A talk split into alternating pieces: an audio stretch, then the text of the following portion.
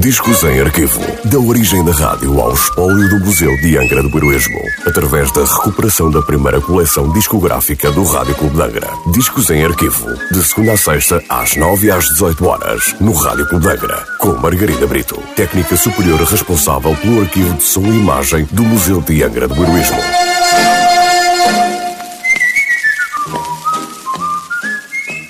Olá, hoje trago o disco número 1269 da coleção discográfica do Rádio Clube de Angra, um disco da Decca Records sem nota de última transmissão. Um hino não oficial da Escócia, composto na época de Roberto I da Escócia, aqui com letra por Cliff Henley, com arranjo por Marion McClurg e interpretado por Kenneth McKellar.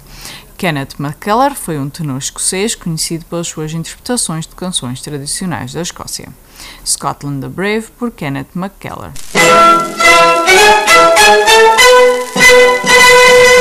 Hark when the night is falling, hear, hear the pipes are calling loudly and proudly calling down through the glen. There where the hills are sleeping now, feel the blood a leaping high as the spirits of the old Highland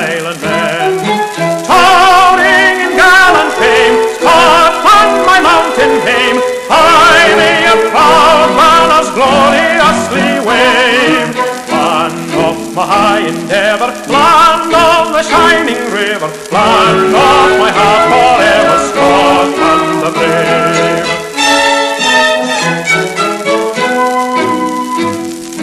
High in the misty highlands, out by the purple islands, brave are the hearts that beat beneath Scottish skies. Wild are the winds to meet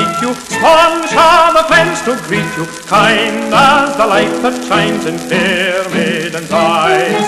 Towering in gallant fame, Scotland, my mountain hame, high me a proud banners gloriously wave.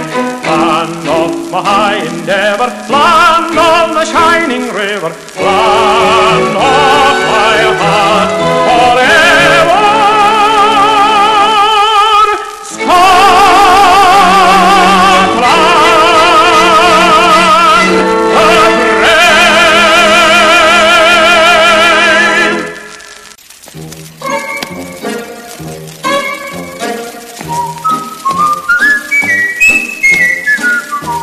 Discos em arquivo. Da origem da rádio ao espólio do Museu de Angra do Heroísmo. Parceria entre o Museu de Angra do Heroísmo e o Rádio Clube de Angra. Discos em arquivo. De segunda a sexta-feira, às nove e às dezoito horas, no Rádio Clube de Angra.